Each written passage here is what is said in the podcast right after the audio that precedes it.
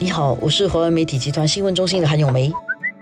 你好，我是新闻中心的杨萌。今天我们来讲一个新加坡人都很关心的课题，就是政府推出的新主屋。政府时不时都有推出新主屋，但是感觉每一次推出的时候都会激起一些小浪花。比如说星期三推出的这个，就是有一个新的卖点，就是它是今年推出的最大的一个项目。不说哈，它是项目当中最多有在成熟组屋区推出新组屋，一次过就在三个成熟组屋区都有这个新项目。分别是卡朗、Queenstown 还有 t a m p a n e s。这一点呢，其实让很多希望在买靠近父母家的房子的人会兴奋一下啦。因为比如说你父母住在比较成熟主屋区，尤其是像 Queenstown 啦，就女王镇啊、卡朗、王浦一带的，要买附近的房子，这确实是不容易的。很多都是一些私人房子，在那些地方的私人房子呢，不是过百万的，甚至近两百万的，所以是非常非常贵。所以推出这样的主屋的话，会让人家高兴一点，而且这个数量还蛮大的。像这次。推出的四千多间新主屋里面，呃，每一间非成熟主屋区里面的就有大概一点六间在成熟主屋区，换句话说，接近三千间是在成熟主屋区吧。但是这么一来呢，也会让我们更关注一下价格是多少。就是那个女皇镇的价格，地点呢是在呃亚历山大医院旁边，也是在 Queenstown Shopping Center 的附近有一块空地。它只有三房式跟四房式，它的三房式哦是从三十八万起跳，楼层越高就越贵啦。四房式是从五十四万起跳，然后这个五十四万起跳当然是没有加各种津贴的啦。如果你是第一次申请租屋，而且又在父母附近的话，你可能买到的话呢是大概从四十九万五千起跳，它的津贴会比较少一点，因为它是在成熟主屋区。不过这么说还是挺高的价格的，尤其是对呃一对刚刚结婚的年轻夫妻来讲，五十万左右的房子，而且你买高层的话，可能还有五六十万，总屋来讲不算是便宜。不过有一点就是刚才杨梦说的这个特点，就是这次在成熟主屋区里面，他不推出五房式，会让一些想买大房子的人感到有点失望。但是我们也在推敲这个不推出五房式的原因是什么？好像之前有注意到，在璧山的地铁站推出的预购族就已经没有五房式了。我相信可能当局有说啦，因为这些成熟地点地方很紧俏，地点很小，如果再推出五房就可以建更少的单位，因为五房通常是比较少数。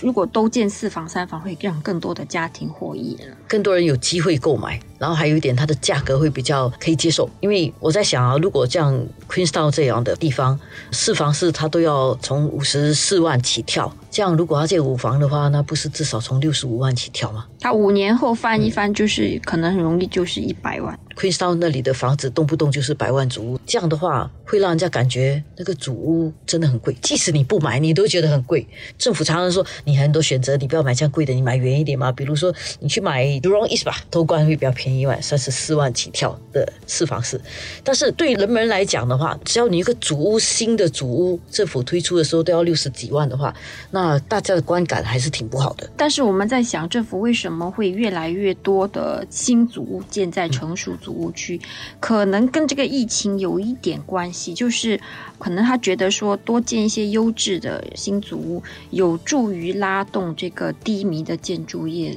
在未来几年的一些增长，是有点可能。而且这次推出这么多组屋，然后政府在文告里面有说，接下来他们也还会陆续推出，因为下一次十一月的时候也大。概要推出四千个单位吧。我自己个人的看法是，会不会因为建筑业在过去两年 COVID 的期间呢，啊，确实很低迷的，人手也不够。下来，如果我们要进入一个与冠病共存的一种状态的话，哈，这样可能下来的工人啊，还有建筑业应该重新启动啊。这么一来，建筑的这个速度也能够快起来。建筑公司大概也需要去做一些工作，去弥补他们过去两年的低迷。所以，如果能够有比较多的地房子可以建，对他们来讲是好的。另外一方面是这些比较好的地点建的房子，会比较优质一点，所以那个建筑的回报也可能会高一点，这是一个可能啦。只是说对消费者买家来说，这些地方有一些它的楼层比较高，加上现在是疫情哈，有些很多安全措施，所以那个建筑物的时间可能会拉得更长。好像这个女皇镇的 Queen's Ark 建屋局就有说，可能要等六十七个月才能建好，那就大概五年，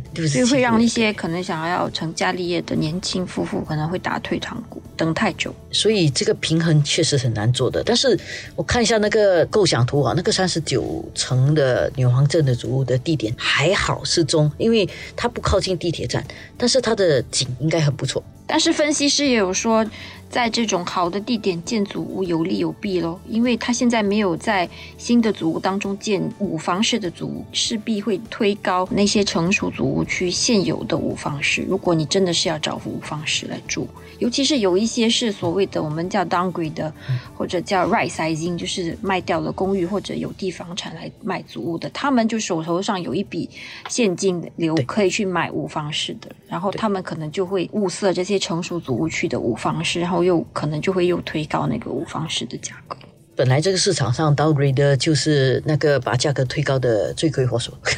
因为他们常常 m block 了啦，或者怎么样了。之前的那个房子拿到比较多钱，他就有比较多钱去买一间比较好一点的屋子。然后他的选择，你买 resale 的时候呢，你看中一间，你就非拿不可。你不拿，你下一间不一定那么好，你就愿意还多一点钱，就把价格推高了。这个常常都是那个现象。但是如果我们回来讲，如果你买这个成熟主区，你是为了靠近你的父母。那你也不需要这么大的屋子，因为你不是要跟他们一起住吗？所以如果你是新成家或者有一个小孩的话，四房室其实也够住，你就不需要去买房室。但是如果呢，你是要跟父母一起住，你要比较大的房子，那就不要去买市区了，因为你去买 Tampines 的话，你买五房的价格还比在 Queenstown 买四房的低，而且 Tampines 因为是成熟族区，啊，津贴还没有这么多。如果你买 Jurong East 四房室，你加了津贴是二十八万七千起跳。但是如果你买 Queenstown 的话，三房式加上津贴就要三十二万两千起跳。所以这么一来，如果你是要住比较大的房子的话，也不是说要跟父母住，或者父母是要跟你住的话，那就买远一点、比较大一点的房子比较划算了。